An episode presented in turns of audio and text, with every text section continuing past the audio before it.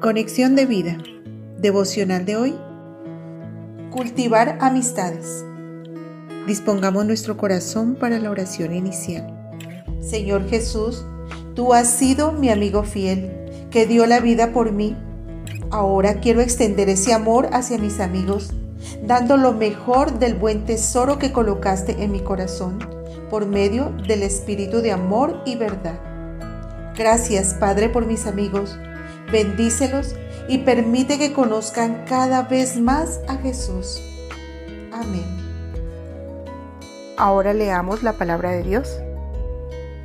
Proverbios capítulo 17, versículo 17. En todo tiempo ama el amigo y es como un hermano en tiempo de angustia. Proverbios capítulo 13, versículo 20. El que anda con sabios, sabio será mas el que se junta con necios será quebrantado. La reflexión de hoy nos dice, en estos tiempos difíciles, el ser y tener buenos amigos es muy importante en nuestra vida, porque el Espíritu anuncia que estamos en tiempos peligrosos donde hay muchos hombres que no son confiables, porque habrá hombres amadores de sí mismos avaros, vanagloriosos, soberbios, blasfemos, desobedientes a los padres, ingratos, impíos, sin afecto natural, implacables, calumniadores, intemperantes, crueles, aborrecedores de lo bueno, traidores, impetuosos, infatuados, amadores de los deleites más que de Dios. Segunda de Timoteo 3, del 2 al 4 realmente un panorama desalentador.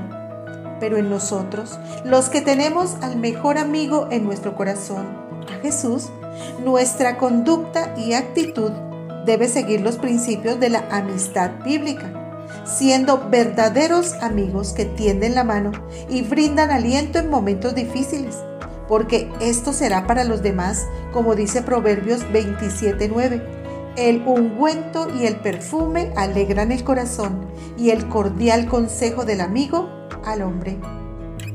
Cultivar buenas amistades no se hace por conveniencia económica, Proverbios 19:4, sino por crecimiento espiritual mutuo, pues el verdadero amigo edifica con amor y con verdad. Fieles son las heridas del que ama, pero inoportunos los besos del que aborrece. Proverbios 27:6.